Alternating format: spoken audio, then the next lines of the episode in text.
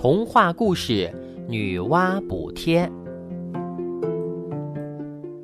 人类诞生以后，大地上呈现出生机勃勃的现象。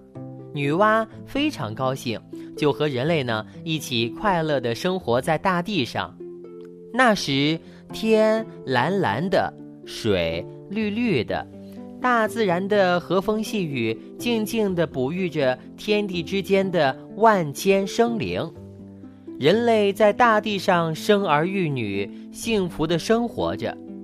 也不知过了多久，天地之间突然发出一声震耳欲聋的响声，四根撑天的石柱子折断了，天边的东西整个都坍塌下来，天上出现了一个黑黝黝的大窟窿。洪水不停地从大窟窿里往下流。很快呢，就把东边的大地淹没了，地上大人叫，孩子哭，乱成一团。可爱的动物，美丽的花朵，幸福的家园，一眨眼的功夫，全淹没在了洪水里。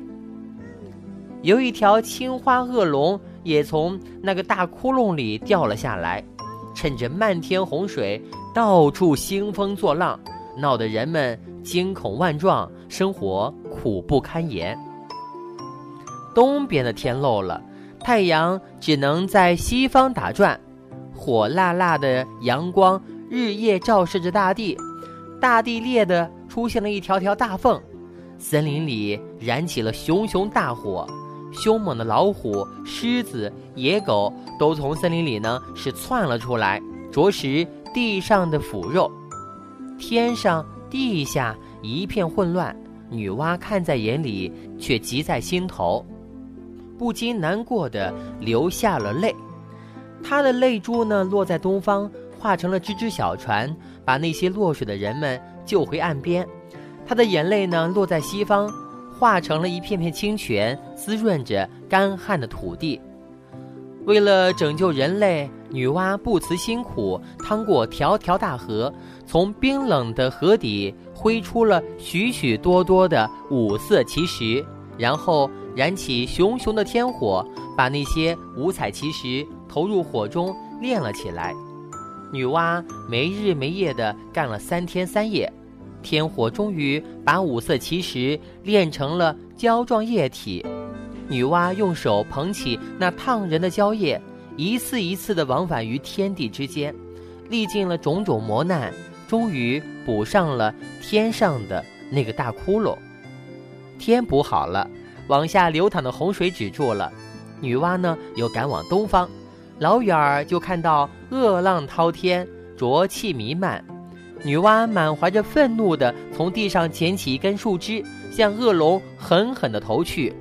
树枝化成了一支利剑，一下子就刺中了恶龙的胸口，恶龙倒在地上。扑腾了几下就死了。女娲又把许多芦苇堆积在一起，浇成灰，然后再把这些芦苇呢，撒向了翻涌的洪水。洪水被吸到了芦苇灰中，变成了肥沃的良田。